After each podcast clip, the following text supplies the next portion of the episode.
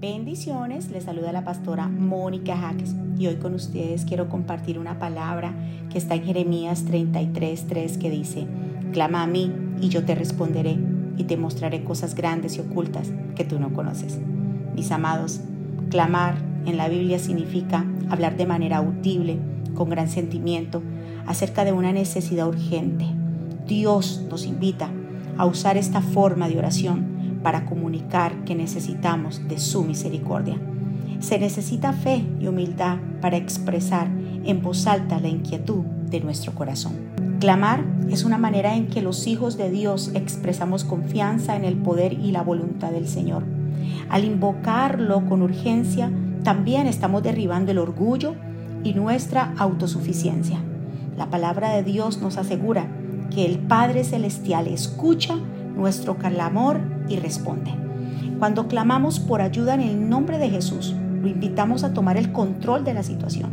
Cuando clamamos, Dios hace una gran promesa que dice, y nos enseñará cosas grandes y ocultas que no conocemos. Ya no luches más con tus propias fuerzas, porque te vas a cansar. La única respuesta que debes esperar es la de Dios y no la aprobación de los hombres.